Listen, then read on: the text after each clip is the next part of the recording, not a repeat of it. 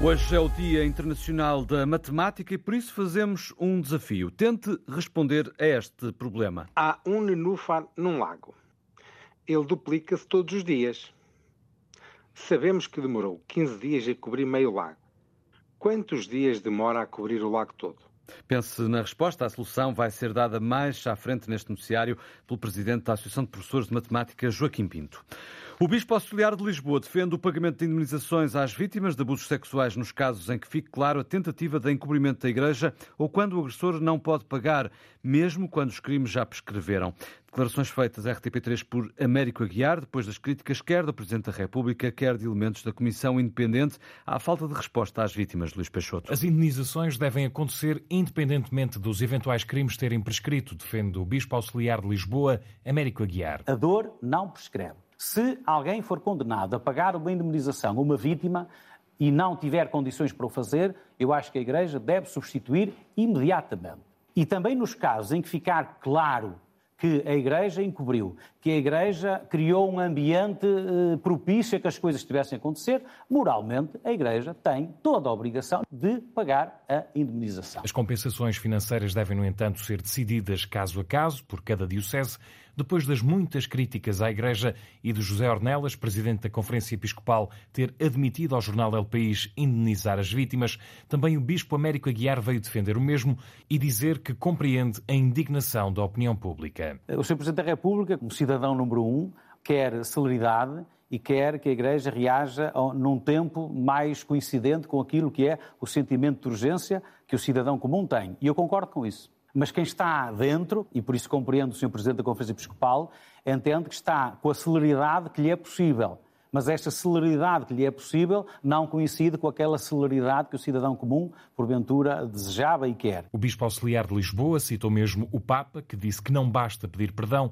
e nos 10 anos de Francisco como líder dos católicos, Américo Aguiar abordou na RTP as palavras do Papa que admite alterações no celibato dos padres. Não é um dogma efetivo da Igreja e cabe a ele, naquilo que significa as suas responsabilidades, colocar no coração da Igreja essa reflexão. Nesta entrevista à televisão pública, Américo Aguiar disse ainda que a Jornada Mundial da Juventude é uma polémica quase encerrada e classificou o legado do Papa como um tempo de mudança.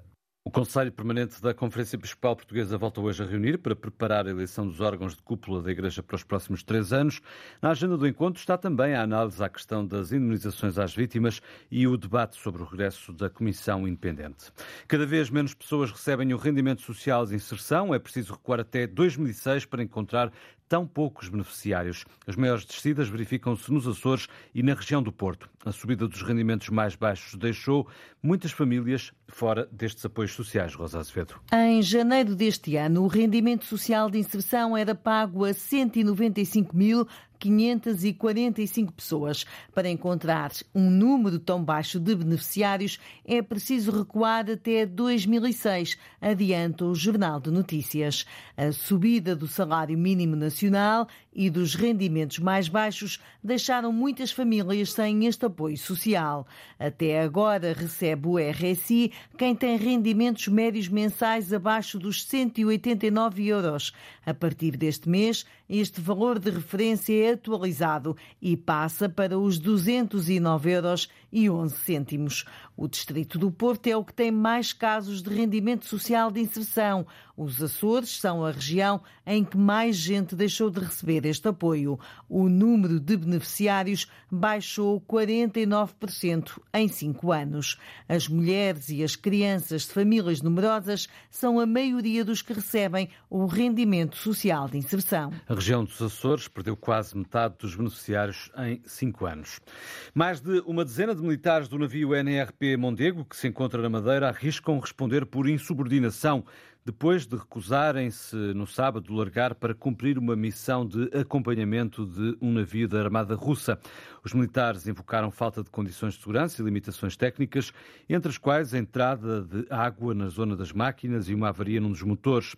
Em comunicado, a Marinha Portuguesa confirma a avaria, mas refere que a missão que ia desempenhar era de curta duração, próxima da costa e com boas condições meteorológicas. A Marinha considera que os 13 militares não cumpriram com os deveres e apoderaram-se de funções, competências e responsabilidades para as quais não estão designados. Avança também a Marinha, que está a avaliar os factos e há de haver consequências. O Correio da Manhã adianta que os quatro sargentos e nove praças estavam ontem retidos e a ser inquiridos no navio e que a Marinha acionou a PJ Militar.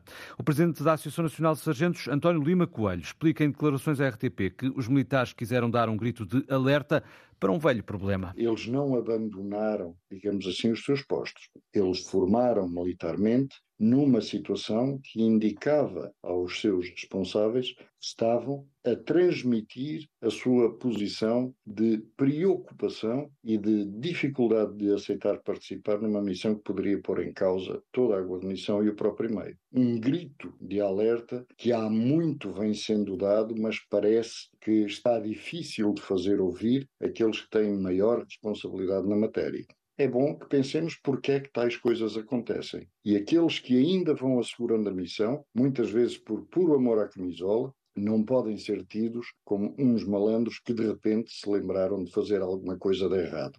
Os três militares podem, no entanto, ser alvo de processos disciplinares e criminais. António Costa e uma comitiva de 10 ministros chegam hoje à ilha espanhola de Lanzarote, onde amanhã se realiza uma nova Cimeira Ibérica. Os dois governos vão assinar uma série de memorandos de entendimento em áreas como a saúde, a educação, a justiça ou a cultura, dirigidos sobretudo às regiões transfronteiriças. Um dos acordos que vai ser assinado é o de um programa cultural cruzado entre os dois países a começarem deste ano.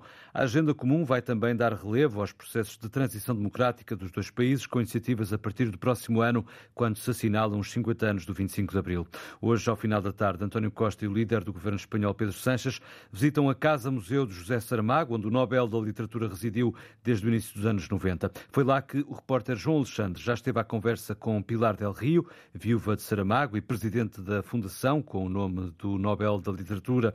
Uma casa repleta de memórias, mas também de mensagens que espera Pilar del Rio, possam servir de inspiração aos dois governantes. Podia quedar-se aqui na Piedra del Jardim. É no jardim onde José Saramago gostava de sentir o vento e olhar o mar ao longe, na casa de Lanzarote, que Pilar del Rio recorda o ano de 2011 e a homenagem feita em Lisboa com a presença do então autarca António Costa. Quando pusimos la, os restos de José debaixo do árbol, eh, frente à fundação, António Costa depositou a terra de Lanzarote está depositou sobre José Saramago. Mais de uma década depois, Lanzarote, a Jangada de Pedra de Saramago. Decidimos Jangada de Pedra. É palco do encontro entre os chefes dos governos de Portugal e Espanha, países vizinhos de história e relações complexas. A vezes se diz que ha habido malas relações entre Espanha e Portugal. Isso é radicalmente falso. Las blimundas de Portugal nunca tuvieron problema con las blimundas de España.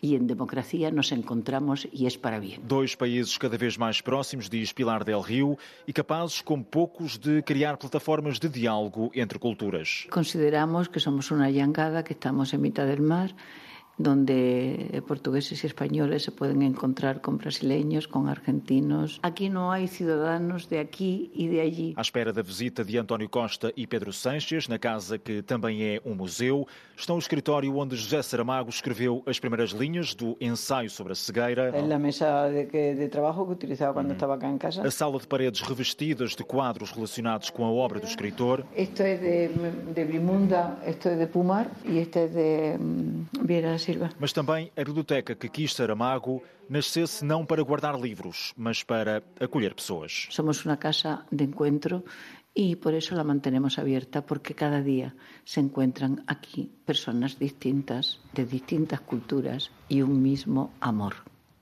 Uma casa feita de livros, disse um dia José Saramago. A Comissão Europeia apresenta hoje um pacto para tornar a indústria mais amiga do ambiente. É a oficialização da versão preliminar apresentada no início do ano.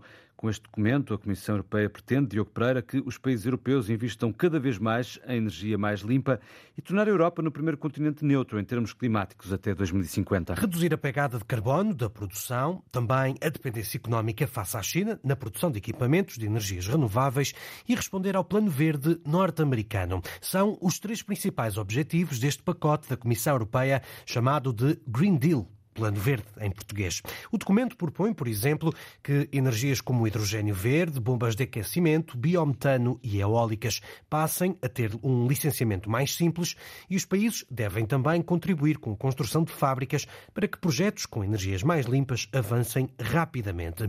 As emissões de CO2 devem ser nulas em 2030 para os autocarros urbanos novos. Deve também existir uma redução de 90% das emissões para os caminhões novos até 2040. Nestas metas que constam no plano está também a construção de edifícios mais eficientes e uma indústria resiliente e globalmente competitiva. Relativamente ao financiamento, a Comissão Europeia esclarece que estes projetos poderão ser financiados por fundos europeus para que a Europa possa ser mais limpa ao longo dos próximos anos. É um assunto a que voltamos depois deste noticiário por volta das 8h20. Vils vai afundar peças para serem vistas por mergulhadores e criar um novo recife artificial ao largo da costa de Albufeira, no Algarve.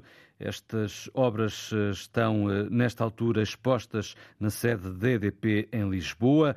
São peças de centrais termoelétricas desmanteladas. A repórter Arlinda Brandão leva-nos à exposição. São seis instalações que compõem a exposição e onde estão algas que formam rostos que representam a humanidade. Quando for tudo submerso, é uma combinação de metal e de betão. Vera Pinto Pereira, administradora da EDP, empresa que encomendou este projeto criativo ao artista visual português Vils. Para poderem servir o propósito de formar um coral subaquático na, na, na nossa costa uh, do Algarve. Todas estas peças de arte, ao todo 13, vão ser afundadas no final do próximo mês, a 12 metros de profundidade e a uma milha da Praia da Oura, no Algarve. Todas as peças que vão para o fundo do mar estão certificadas por entidades como a Direção-Geral dos Recursos Naturais ou a Agência Portuguesa do Ambiente. Não é só que elas não façam mal ao ambiente, é que elas, mais do que isso, contribuam para uma construção e recuperação da flora e da fauna subaquática nessa região do Algarve. Entre as várias peças agora em exposição a seco na sede da EDP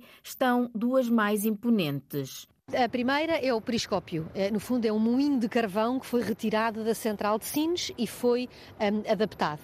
A segunda é o cárcer, é um, que é um depósito de água retirada da central do carregado e também adaptado. É, são, são talvez as duas maiores peças da exposição. Debaixo da água vai ser criado um percurso entre as várias peças de arte e o conceito da exposição tem por base a relação entre o ser humano e o oceano, um dos pilares do equilíbrio do planeta. Até 15 de abril, na sede da EDP em Lisboa, a entrada é gratuita. No início desta edição, colocamos um problema de matemática. Há um nenúfar num lago. Ele duplica-se todos os dias. Sabemos que demorou 15 dias a cobrir meio lago. Quantos dias demora a cobrir o lago todo? O presidente da Associação de Professores de Matemática, Joaquim Pinto, dá agora a resposta. A resposta a este problema também é simples. Se ele se duplica todos os dias, quer dizer que de um dia para o outro passa a ocupar o dobro daquilo que ocupava no dia anterior. Se demorou 15 dias a cobrir metade do lago, mais um dia vai cobrir o lago todo, portanto, 16 dias. Para assinalar o Dia Internacional da Matemática, a Associação de Professores de Matemática organiza cinco palestras, horas diferentes a partir de vários pontos do país e para quase todas as idades. A primeira arranca às 10 da manhã, a partir de Évora. Todas vão ser transmitidas via YouTube. Palestras sobre temas diferentes como a magia, a música, o cinema e o espaço.